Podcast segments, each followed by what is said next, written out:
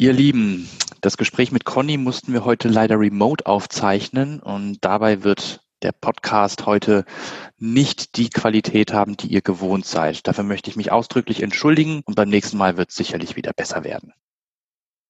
Hallo und herzlich willkommen zu einer neuen Ausgabe von Digital Kompakt Edition Health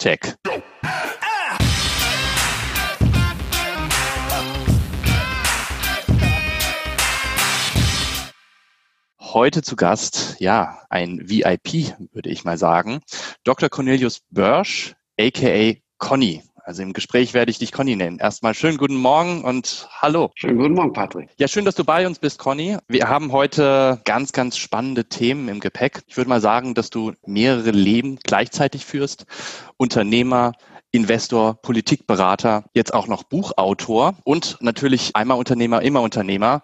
Never stop. Äh, es gibt Themen, die du jetzt auch gerade lancierst und an den Start bringst, worüber wir heute sprechen möchten. Aber gib doch mal unseren Zuhörerinnen und Zuhörern die Gelegenheit, dich kennenzulernen. Stell dich doch bitte kurz selber einmal vor. Ja, wie gesagt, mein Name ist Conny Börsch, bin 52 Jahre alt, bin seit äh, über 30 Jahren Unternehmer ähm, habe noch nie in einer richtigen Firma gearbeitet, also will damit sagen, habe nie für andere gearbeitet bis dato. Und ich glaube, mich würde auch heute keiner mehr nehmen. Aber ja, Unternehmer, das ist man und äh, das kann man nicht einfach ablegen. Ähm, ich kann auch nicht einfach aufhören zu arbeiten. Ich sitze jetzt hier gerade in, äh, in Mallorca seit, äh, seit vier Wochen und die Leute denken immer, Mensch, man, dann ist man doch im Urlaub, aber trotzdem arbeitet man die ganze Zeit. Ähm, ich habe mal ganz, ganz früher die Sabeco GmbH gegründet. Das war eigentlich eine Gesundheitsfirma und zwar war das der erste deutsche Notfallausweis. Das war die Sabine, Bernie und Conny GmbH, Sabeco GmbH. Und ähm, da haben wir den ersten deutschen Notfallpass entwickelt. Und das war eine ganz, ganz spannende Zeit. Aber kein Mensch wollte irgendwie dieses Produkt wirklich kaufen, obwohl alle ganz begeistert waren. Aber keiner hat es tatsächlich in der Apotheke dann gekauft oder beim Arzt äh, mitgenommen, obwohl wir eigentlich überall auch platziert waren. Und dann habe ich mir gedacht, naja, bist halt vielleicht noch zu jung als Unternehmer und habe das dann lizenziert. Und damit habe ich meine erste Million verdient und äh, habe dann damit, äh, das Geld hat nicht lange gehalten, weil ich habe dann gleich wieder eine neue Sache gemacht und habe eine medizinische Gesundheitskarte entwickelt. Die Firma hieß damals ACG, Aktiengesellschaft für Chipkarten im Gesundheitswesen. Und damals ging es darum, die digitale Patientenakte auf eine Chipkarte zu bringen. Und die kassenärztlichen Vereinigungen hatten viel damals vor, das ganze Thema äh, Gesundheit etwas mehr zu digitalisieren mit einer Chipkarte, um Abrechnungen zu machen, um eine digitale Signatur zu haben, um letztendlich auch vielleicht Rezepte per Chipkarte zu übertragen. Ihr Lieben, hier ist nochmal Joel von Digital Kompakt und ich habe ja auch so als Leitmotto, dass ich sage, Details sind wichtig. Weil ich finde, wenn man eine richtig gute Marke sein will und eine gute Erfahrung bieten, dann kommt es auf Details an. Dann gibt man sich auch dort Mühe. Und passenderweise ist das auch der Claim unseres Partners Dell. Die sagen auch, auf die Details kommt es an. Dort hat man sich nämlich gefragt, was passiert eigentlich, wenn ich meinen Blick auf jedes Detail richte? Wenn ich an jedem noch so kleinen Element feile, bis es perfekt ist. Und alle diese Teile in einem großen Ganzen zusammengesetzt ergeben dann das neue Dell XPS 13 Zoll. Das ist ein Laptop und da kommen wirklich wirklich Qualität und Stil ohne Kompromisse zusammen und dies bis ins kleinste Detail. Um euch mal ein paar Schmankerl zu geben, das neue Dell XPS 13 hat ein Infinity Edge Bildschirm, eine Handauflage aus Carbonfaser und diamantgeschliffenen Kanten und ein supergeiles Display. Das iSafe Display reduziert blaues Licht und erhält dabei brillante Farben, was meines Wissens wirklich der erste Bildschirm ist, der Lichtenergie intelligent schon an der Quelle reguliert. Das heißt, punktuell wird schädliches blaues Licht reduziert und löst es über das gesamte Lichtspektrum auf. Und ansonsten, ihr kennt das von Dell, da bekommt ihr hochwertige Features und Services, sprich kompromissloses State State-of-the-Art-Ausstattung, super Verarbeitung, tolles Designkonzept und, und, und. Eigentlich alles, was man will. Vor allem, und das finde ich spannend, hilft Dell kleinen Unternehmen auch, um langfristig erfolgreich zu sein und bietet Beratung und Tipps für die Einrichtung von Remote-Arbeitsplätzen. Also, wenn das nicht spannend ist und hilfreich, dann weiß ich auch nicht. Und wenn du jetzt auch neugierig bist auf das Dell XPS, dann gehe einfach auf die Weiterleitung, die ich dir eingerichtet habe, unter digitalkompakt.de slash Dell. Dort erhältst du wirklich alle Infos und unterstützt auch Digital Kompakt, deswegen klick da hin. Natürlich verlinke ich das auch in den Show Notes und alle Sponsoren findest du immer auch auf unserer Sponsoren Sponsorenseite unter digitalkompakt.de slash Sponsoren. Naja, und ähm, dann habe ich äh, diese Software entwickelt. Äh, damals gab es noch kein Betriebssystem für Chipkarten. Also musste ich zusammen mit der Deutschen Telekom, mit anderen, Giesecke, Devrian, so ein Betriebssystem entwickeln. Und da ist das Geld dann ganz schnell wieder auch weg gewesen. Und naja, und dann fängt man halt wieder neu an. Und dann kam die ACG, die Aktiengesellschaft für Chipkarten im Gesundheitswesen. Einige von euch kennen sie vielleicht. Sie war dann später im NEMAX 50 an der Börse, 9 Mark war dann knapp äh, zwei Milliarden Euro wert und habe dann, wie der Zufall es will, das liegt wirklich nicht an mir, die Firma zum richtigen Zeitpunkt verkauft. Es war zwei Tage vor dem Crash. Da konnte ich aber wirklich nicht zu, dass ich das gewusst hätte, sondern es war einfach reines Glück. Übrigens, wie es immer im Leben so ist, ist es halt einfach auch oftmals eine Glückssache. Also auch wenn ihr vielleicht das eine oder andere Mal nicht so erfolgreich seid, macht euch keinen Kopf. Das ist nun mal einfach so. Man muss ganz viele Sachen probieren, man muss ganz viele Steinchen umdrehen, damit auch mal was dabei ist. Das kann ich selber als Unternehmer sehr, sehr gut äh, nachvollziehen. Aber sag mal, wie schafft man es tatsächlich, ein Thema wie digitale Patientenakte, was immer noch nicht in der Fläche verbreitet ist, ja, was immer noch diverse Hiccups mit sich bringt, wie schafft man das wirklich? Und das ist ja Jahre zurück. Ja, wie schafft man es, dieses Thema damals schon erfolgreich zu machen? Also der Gesundheitsmarkt ist halt ein besonders schwieriger Markt, muss man sagen, weil er ist halt stark reguliert und es sind große Hürden dort. Ich habe Anfang der 90er Jahre die äh, Gesundheitskarte 2000 entwickelt. Damals hatte man so eine Idee, dass es doch toll wäre, wenn man seine Patientendaten mitnehmen könnte, wenn man von Arzt zu Arzt geht und sein Röntgenbild vielleicht auch noch dabei haben kann und, und, und. Technologisch war das äh, alles schon möglich, aber vielleicht kam es auch einfach zu früh einige von euch, die ja hier auch äh, Firmen haben im Gesundheitswesen oder die für Firmen im Gesundheitswesen arbeiten, wissen, wie schwierig es ist, neue Produkte im Gesundheitswesen wirklich zu lancieren, weil es halt kein wirklich freier Markt ist. Du brauchst Zulassungen, du musst mit den Krankenkassen verhandeln. Es muss ja letztendlich auch einer bezahlen. Und das macht das Ganze so schwierig. Das habe ich damals total unterschätzt und habe dann viele Jahre, habe ich versucht, dem Gesundheitsmarkt aus dem Weg zu gehen, weil es für Startups besonders schwierig ist, diese Durststrecken und diese langen Vorlaufphasen, die notwendig sind, auch zu überstehen. Ich habe die Tage im Vorfeld unseres Gesprächs äh, ein Bild im Kopf gehabt. Äh, da musste ich an die äh, Corona-Krise denken und da musste ich an dich denken, Conny, und so ein bisschen auch an so eine Art Hollywood-Film. Äh, Ob jetzt da wirklich ein äh, sehr bekannter Investor wie du beim Eintritt einer solchen Krise sofort in diesen Investorenmodus switcht, ja, oder ob auch ja bei dir sozusagen das Menscheln einsetzt, um Gottes Willen, so eine Krise hat die Menschheit noch nie gesehen, was machen wir denn jetzt? Also wie hast du sozusagen den Beginn der Krise als Mensch, aber auch als Investor miterlebt? Ja, also ich, ich meine, es tut mir sehr, sehr viele Menschen im Moment äh, sehr leid. Äh, es ist wirklich nicht einfach, vor allem für Selbstständige, äh, aber auch für viele andere. Man sieht es ja im Moment, gestern TUI wieder 1,2 Milliarden. Ähm, aber das sind immer die bekannten Fälle, die in die Nachrichten kommen. Leider gibt es halt Millionen an unbekannten Fällen, über die keiner was hört. Die kleinen Selbstständigen, die dann halt extreme Schwierigkeiten haben. Und ähm, auch für Startups. Ich kann nur sagen, da hat der Staat komplett versagt. Das interessiert auch in Berlin nicht wirklich irgendeinen, ob Startups unterstützt werden. Es ist viel angekündigt worden, wenig bis jetzt passiert. Äh, so ein Minister oder so ein Staatssekretär, der findet es halt toll, wenn er der Lufthansa mal neun Milliarden geben kann. Und das ist ein ganz wichtiger, aber keiner wird sich deswegen profilieren, weil er irgendwie den Startups Geld gibt. Angeblich sollen da jetzt ja zwei Milliarden fließen an Startups. Aber ich bin ja an an weit über 150 Startup-Firmen beteiligt. Ich habe noch nirgendwo gesehen, dass wir Geld bekommen haben. Sei es jetzt vielleicht mal für Kurzarbeit, ja, aber jetzt so direkte Unterstützung, wie das viele andere Firmen bekommen, haben wir leider noch nicht gesehen. Und das ist wirklich dramatisch, weil wir gehen schon davon aus, dass 20, 30 Prozent aller Startups es auch nicht packen werden nach dieser Corona-Krise. Aber grundsätzlich ist jede Krise halt auch eine Riesenchance.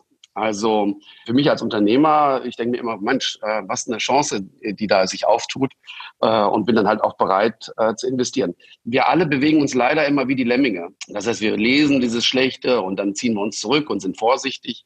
Ähm, ich selbst bin sehr überrascht über die Börse, dass die Börse sich jetzt sagen wir mal so sensationell entwickelt hat. Das liegt einfach daran, dass extrem viel Geld jetzt in diesen Märkten sind. Aber ähm, ich persönlich habe viel Geld jetzt investiert in äh, Ländern, die auch im Moment besonders betroffen sind, wie Mexiko oder auch im Moment in Asien. Das heißt, äh, in Firmen zu investieren, die jetzt halt auch dringend Geld benötigen, aber dann natürlich extrem gute Bewertungen zu bekommen und vielleicht sicher vielleicht auch Vorteile äh, ermöglichen, die vorher vielleicht nicht möglich waren. Also habe jetzt ganz konkret in eine Matratzenfirma, Marktführer in Lateinamerika, paar hundert Mitarbeiter, brauchten ganz dringend Geld, habe da eine Million dann äh, investiert und äh, es stellte sich heraus, diese Firma war dann der Krisengewinner eigentlich von Corona. Was wir ja vorher nicht wussten, weil das ist ja eine ganz neue Thematik, dieses Corona. Und wir wissen ja auch gar nicht, was am Ende des Tages wirklich äh, dabei rauskommt. Ich persönlich, wie gesagt, und das würde ich euch auch beherzigen, seht es nicht als die gro große Krise, seht es als die, eine Chance an, neue Geschäftsmodelle zu entwickeln. Seht es vielleicht auch als eine Chance an für Deutschland, für Europa, dass wir diesen Digitalisierungsstau, den wir haben, einfach ein bisschen Schub verleihen. Ähm, denn ich glaube, jetzt werden doch langsam die Leute wach, ob es jetzt Schulen sind, ob es Politiker sind, ob es Manager sind klassischer Unternehmen, die werden langsam wach, wie wichtig die Digitalisierung ist. Du bist beim EIF, beim European Investment Fund, akkreditierter Angel oder auch Super Angel genannt. Kannst du mal unseren Zuhörerinnen und Zuhörern erklären, was ein Super Angel ist und ab wann man diesen Status tatsächlich erlangt? Ja, also ich, seit 1995 investiere ich in, in Startups und habe jetzt äh, über 370 Startups äh, in meinem Leben mit meinem eigenen Geld finanziert. Und ähm, vielleicht als kleinen Disclaimer, das hört sich immer so toll an, aber wenn ihr wüsstet, wie schwierig es ist, Startups zu finanzieren oder auch Unternehmer zu sein, wie lange es dauert, äh, eine Firma aufzubauen. Also es dauert immer deutlich länger, du brauchst immer deutlich mehr Kapital. Aber am Ende des Tages, ich könnte mir nichts anderes vorstellen, weil es macht halt unglaublich viel Spaß. Viele äh, halten es vielleicht nicht aus, die ersten paar Jahre, weil es klopfen dir zwar alle auf die Schulter an und sagen, es ist aber toll, dass du das machst, aber ähm, es ist halt doch sehr schwierig zu leben, wenn man halt mit ganz wenig Geld auskommen muss am Anfang und immer wieder dieses bedrückende Gefühl hat, ich muss jetzt wieder Geld für die Firma sammeln. Aber nichtsdestotrotz, äh, Super Angel wirst du halt, wenn du halt sehr viel und sehr lange investierst. Ich bin in Europa der aktivste Startup-Investor zumindest auf der privaten Ebene äh, oder auch insgesamt und ähm, kann halt nur sagen, dass im Schnitt sich das sehr, sehr gut rechnet. Venture Capital als solches übrigens rechnet sich nicht. Ähm, das ist ein Irrglaube. Ich habe promoviert und habe auch äh, eigentlich zu Ende habilitiert, habe sie damals nicht eingereicht, meine Arbeit, aber da ging es genau um dieses Thema äh, Business Angel. Ist es eine Assetklasse, die spannend ist? Ich sage ja, Business Angel ja, Venture Capital nein es ist so, wenn dann, ich sag mal, Banker äh, oder Ex-Banker oder Ex-McKinsey Geld in Startups investieren, haben das aber vorher nie am eigenen Leib erlebt. Ich glaube nicht, dass, das, dass da sehr viel bei rumkommt, ohne jetzt den Leuten zu nahe zu treten. Aber ich glaube, es ist noch ein Unterschied, ob erfolgreiche Unternehmer mit ihrem eigenen Geld in Startups investieren oder ob man jetzt einfach nur fremdes Geld investiert. Was ich sehe, sind halt Nischeninvestoren, die in einem speziellen Segment sehr erfolgreich sind. Also wie zum Beispiel Gesundheit oder künstliche Intelligenz. Das ist dann schon sehr, sehr spannend. Und wenn man, äh, sage ich mal, mit erfolgreichen Investoren zusammen investiert, dann kann das ganz, ganz spannend sein. Also die European Investment Bank hat mit ihrem Vehikel European Investment Fund bis dato in den letzten drei Jahren mit mir in 72 Firmen investiert und ich glaube sehr erfolgreich. Äh, und ich würde das auch gerne ausbauen. Ich finde das auch ganz toll. Das ist eine der wenigen Dinge, die, sagen wir mal, Vaterstaat macht, wo ich wirklich sage, Chapeau, das ist ganz toll. Auch die KfW bemüht sich immer wieder, ist ein bisschen bürokratisch, ist ein bisschen langsam, ist wirklich in, sagen wir mal, nicht so die ganz schnellen, aber trotzdem bemühen sich dort alle. Da sitzen auch gute Leute und wir müssen generell mehr machen und es nützt auch nichts, einfach nur zu klagen, sondern wir müssen halt das, was da ist, damit müssen wir halt auskommen. Schade, dass das hier nur ein Audiopodcast ist und dass man uns nicht sehen kann, denn ich musste gerade schmunzeln. 370 Beteiligungen und der Mann sieht einfach so gut aus, ja, und man sieht ihm nicht an, dass er 370 Unternehmen gegründet hat. Also wirklich Wahnsinn. Sehr beeindruckend und äh, ich kriege das Grinsen gerade wirklich nicht aus dem Gesicht. Europa, wir bleiben sozusagen auf unserem Kontinent ähm, und Corona-Krise. Das behandelst du auch in deinem Buch, auf das wir gleich zu sprechen kommen. Hat Europa bereits in puncto Digitalisierung verloren oder gibt es möglicherweise auch bedingt durch Corona nochmal eine Chance, an gewissen Themen anzuknüpfen im globalen Wettbewerb mit den anderen Regionen der Welt? Naja, ich bin ja ein gnadenloser Optimist, deswegen glaube ich natürlich immer, dass es Möglichkeiten gibt. Und ähm, wir sind ja ganz am Anfang der Digitalisierung. Also ähm, da gibt es verschiedenste Studien zu diesem Thema, aber vielleicht bewegen wir uns in den ersten fünf oder zehn Prozent der Digitalisierung. Das heißt, äh, in den meisten Märkten hat ja die Digitalisierung, also nehmen wir jetzt mal Gesundheit, noch gar nicht stattgefunden, sondern wir, wir fangen da ja jetzt gerade erst an.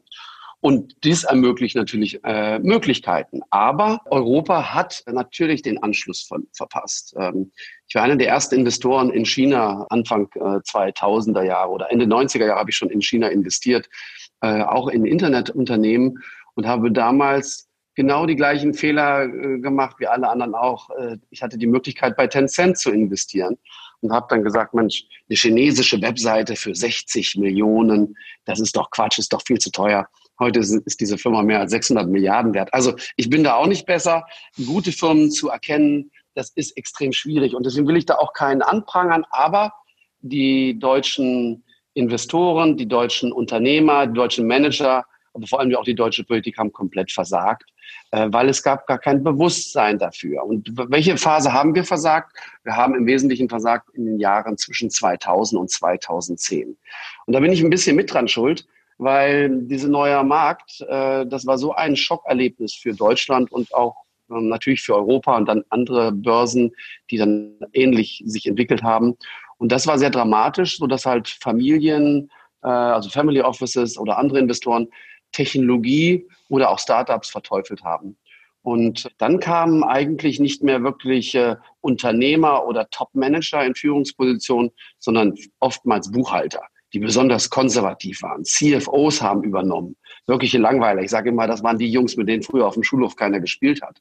Und die sind dann die, die sind dann DAX-CEOs geworden. Und dann haben sie es einfach verpennt und haben halt einfach das bewahrt, was da ist und waren dann nicht mutig genug, um neue Schritte zu gehen. Und ähm, deswegen Europa, ja, wir haben es ver verpasst, wir haben es gemeinsam verpasst. Und vielleicht an einem kleinen Beispiel will ich das erklären, wo wir es verpasst haben. Wir, wenn mich heute als Unternehmen an einen Endkunden kommen möchte, dann geht kein Weg an Google, Facebook ähm, oder äh, Apple oder äh, Alibaba äh, vorbei. Und äh, weil die jüngere Generation einfach nur noch erreichbar ist, nicht über Fernsehen und über irgendwelche Zeitungsannoncen, sondern sie sind halt digital über, das heißt über ihr Telefon nur noch erreichbar. Und das lassen sich diese Amerikaner und letztendlich auch mittlerweile immer mehr Chinesen teuer bezahlen.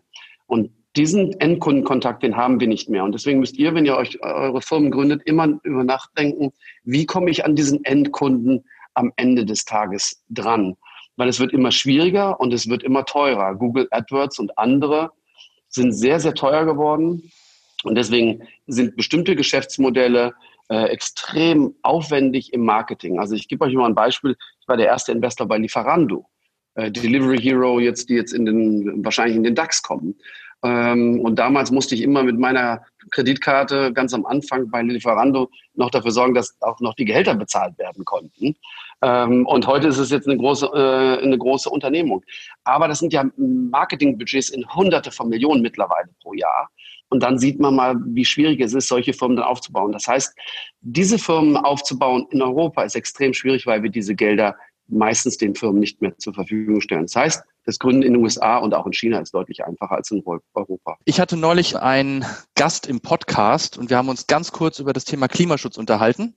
Und mein Gast hat gesagt, der größte Hebel, an dem du ansetzen kannst für mehr Klimaschutz, ist der Austausch eines sehr hochrangigen amerikanischen Politikers.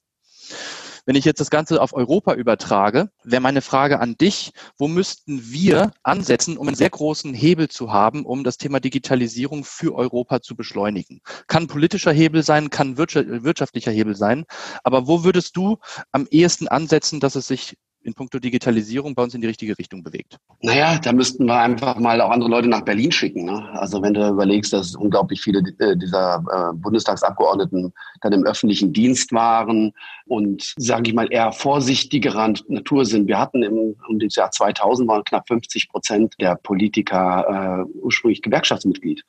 Ich habe nichts dagegen, aber es ist halt ein, äh, ich glaube, wir müssen halt Leute nach auch Berlin schicken, die uns alle repräsentieren. Also nicht nur ältere Leute, sondern auch viele junge Leute. Und wenn ihr euch mal heute anschaut, wo es, wo es denn hakt, dann seht ihr auch, dass in Führungspositionen in DAX-Unternehmen, aber vor allem in Aussichtsräten, halt sehr viele alte Männer sitzen.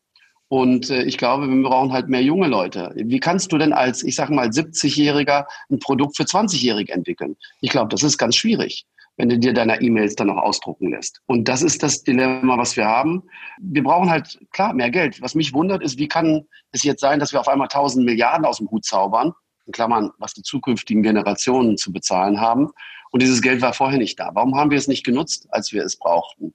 Und jetzt wird es, das Geld im Wesentlichen ausgegeben, um alte Industrien wie TUI und Co. noch zu, zu subventionieren, Geschäftsmodelle zu subventionieren, die sowieso nicht zukunftsfähig sind. Äh, wir sehen jetzt gerade, gestern kam die Zahl raus, wie viele dieser DAX-Unternehmen dann doch Geld auch vom Staat bekommen haben und äh, dann vielleicht Technologieunternehmen oder neue Firmen, die im Bereich der Digitalisierung unterwegs sind, kein Geld bekommen, dann ist da irgendwas nicht in Ordnung. Ich glaube, Wir müssen den, den Politikertypus ändern. Wir brauchen natürlich mehr Geld, um die Digitalisierung anzugehen. Ähm, und wir brauchen mehr mutige Unternehmer. Also Leute, die auch die jetzt hier zuhören, die sagen, Mensch, ich, ich gründe, ich bin bereit, ins Risiko zu gehen. Äh, wenn es nicht klappt, kann man ja immer noch in einen Konzern wieder zurückgehen. Und ich glaube, da müssen wir anfangen. Und das heißt, wir müssen, wir müssen insgesamt als Gesellschaft die Diskussion äh, führen, womit wollen wir eigentlich in der Zukunft unser Geld verdienen. Und eins kann ich euch sagen, mit Autos und mit irgendwelchen Aufzügen und Maschinen werden wir es alleine nicht hinbekommen, sondern das Thema Digitalisierung und Technologie wird alles weitere auch in der Zukunft bestimmen. Schaut euch einfach nur mal die 20 größten Unternehmen der Welt an. Da findet ihr keine Banken, keine Versicherungen oder ähnliches mehr. Das sind alles Geschäftsmodelle von gestern. Lasst mal in Richtung deines Buches unterhalten. Stell doch mal äh, uns bitte erstens dein Buch vor. Zweitens, du hast es zusammen mit Thomas Mittelhoff geschrieben. Wie äh, kam es äh, zu dieser Begegnung und auch zu diesem gemeinsamen Projekt mit Thomas? Ja, also das ist natürlich eine, auch eine spannende Sache. Thomas und ich kennen uns jetzt seit, ich glaube, 25 Jahren. Thomas Mittelhoff war CEO von Bertelsmann. Er war eigentlich einer der Pioniere, was das Thema Digitalisierung in Deutschland anging. Er war der Erste, der in AOL investiert hat und damit dann für Bertelsmann über acht Milliarden äh, verdient hat und ähm, hat sich immer sehr früh schon mit neuen Geschäftsmodellen im Digitalbereich beschäftigt.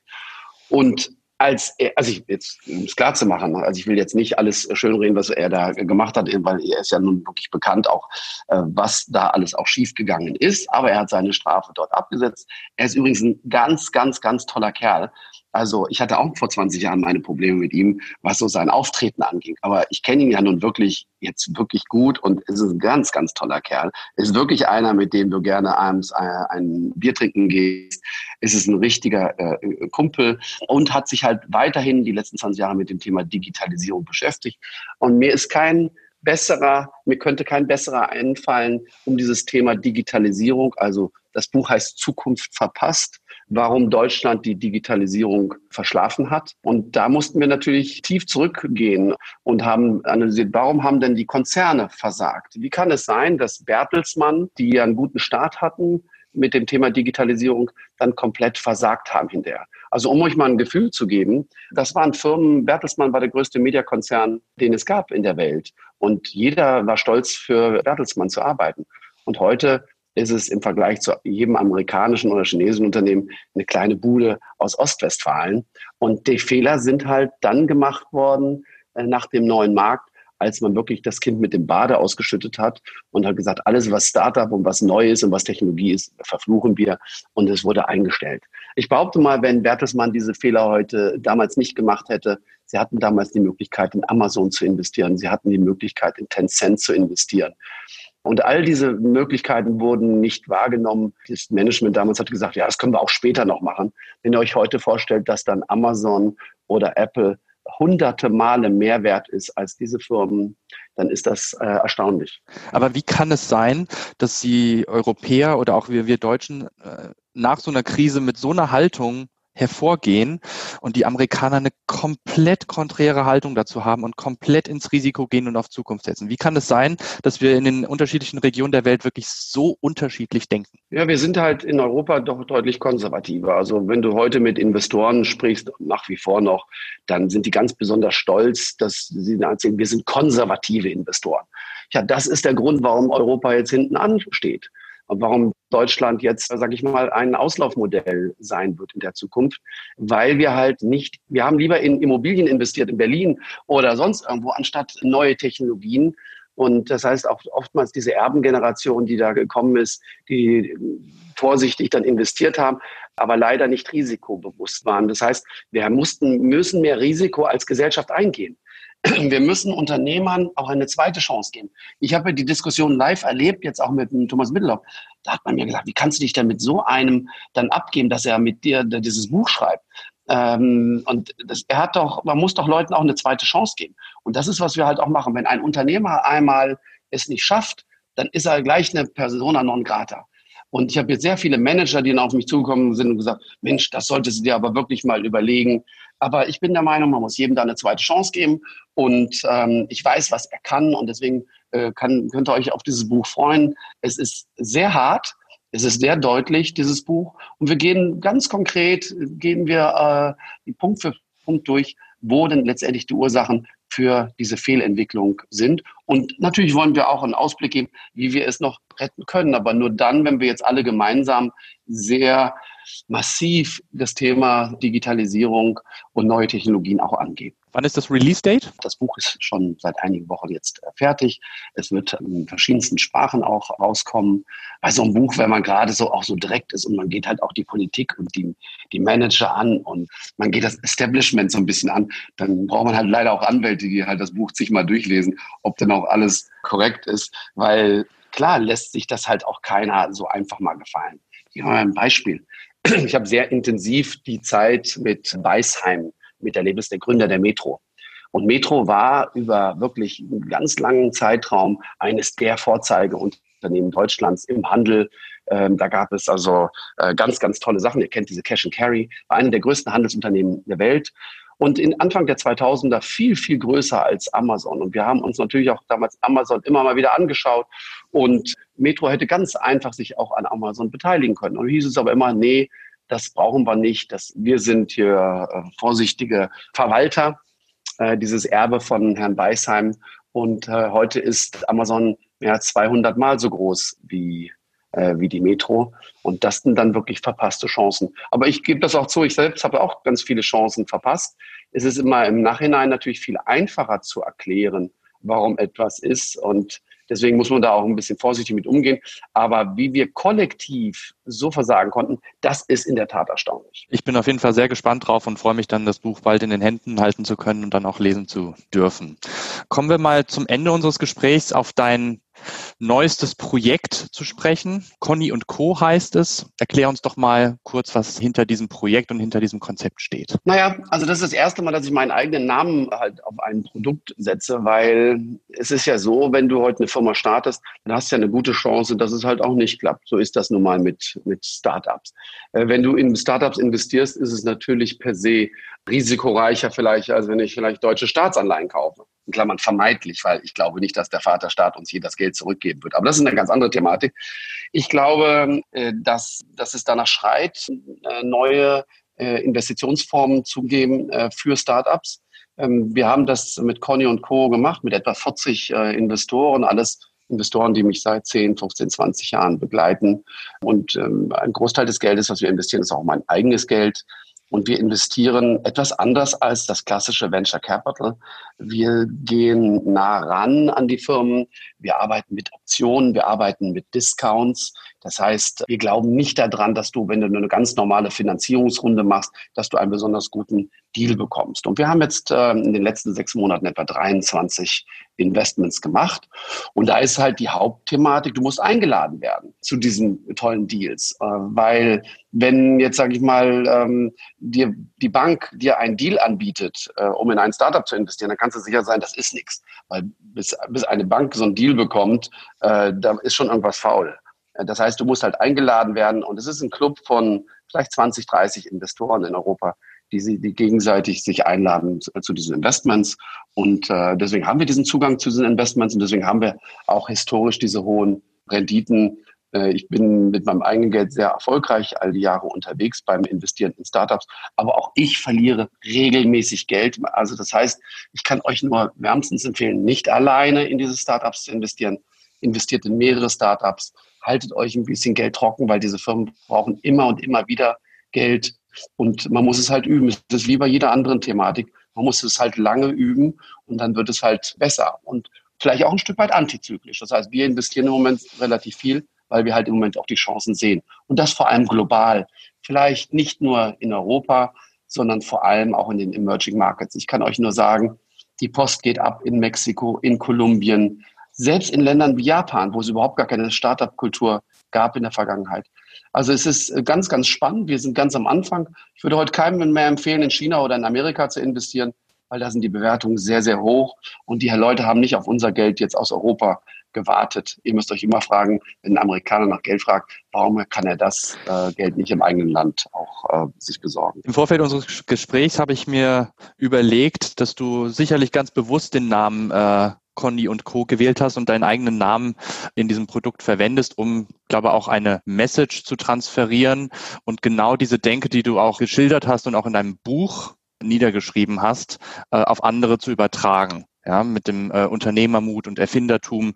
Äh, ist da meine These richtig, dass es genau der Grund ist, warum du auch deinen eigenen Namen in die Brand packst? Ja, das ist es. Und ähm, es ist jetzt nicht so, dass es ganz neu ist, ähm, sondern diese Leute, die mit mir jetzt auch schon immer co-investieren, äh, die kennen das. Nur ich wollte es halt diesmal richtig machen. Ähm, es ist wie, ich habe ja schon einige Unicorns entwickeln dürfen.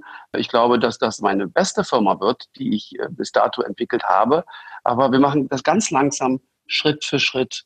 Äh, ich habe ein ganz junges Team, äh, die haben, äh, sind alle ganz hungrig, die arbeiten Tag und Nacht und das macht halt eine riesen Laune und ja, ich lade natürlich gerne auch andere Leute dazu ein, dort mitzumachen, weil das ist nicht nur, dass es wenn es gut gemacht ist, dass man auch eine gute Rendite erzielen kann, sondern ich glaube auch, dass wir einen wichtigen Beitrag leisten, indem man halt mutigen Unternehmern halt auch die Chance gibt und denen sie mit Geld, Rat unterstützt.